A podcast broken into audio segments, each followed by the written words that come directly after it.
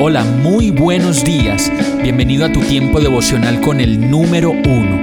Qué alegría saludarte con la certeza de que Dios está obrando en tu vida su perfecta y buena voluntad, ya sea porque estás aprendiendo de un momento difícil o porque estás disfrutando de su amor a plenitud con paz y tranquilidad. Llegó la hora de tomar tu Biblia, pues de seguro Dios te va a hablar, te va a reconfortar y lo mejor de todo, te va a dar las respuestas que estabas buscando. ¿Qué esperas? Vamos, súbete de una vez en este pequeño pero eterno vuelo devocional con destino al cielo.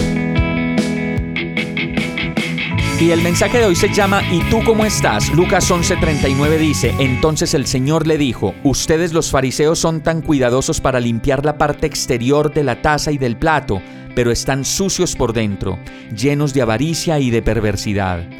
En muchas oportunidades cuando nos reunimos con amigos o conocidos, la pregunta regular para iniciar una conversación es ¿y tú cómo estás? Y la verdad es que siempre trataremos de estar arreglados por fuera, así por dentro nos estemos muriendo de dolor físico o emocional, o así por dentro estemos no tan bien como nos vemos por fuera.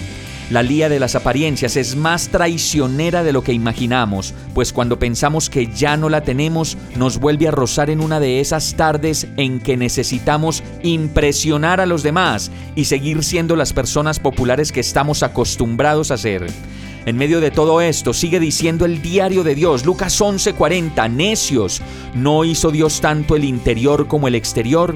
Y aquí nos damos cuenta que Dios lo sabe todo y que nada le podemos esconder. ¿Y tú? ¿Y tú cómo estás?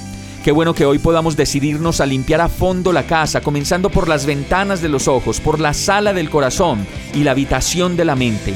Con eso, con cualquier cosa que nos pongamos encima para vestir, la gente cuando nos vea dirá, ¿cómo te ves de linda? ¿Cómo te ves de bien? Y no con duda preguntarán, ¿y tú? ¿Y tú cómo estás? Vamos a orar. Gracias Señor por darme fuercitas de nuevo para limpiar la casa de todos los pegotes que tengo. Ayúdame a remover la dureza de mi corazón, el odio, el rencor y el resentimiento, y permíteme limpiar los cuartos de mi cabeza para que cuando llegue la noche, aún tu luz brille en medio de mi oscuridad. Y todo esto te lo pido agradecido, confiado, dichoso y seguro de que tú estás obrando tu perfecta voluntad en mi vida en el nombre de Jesús. Amén.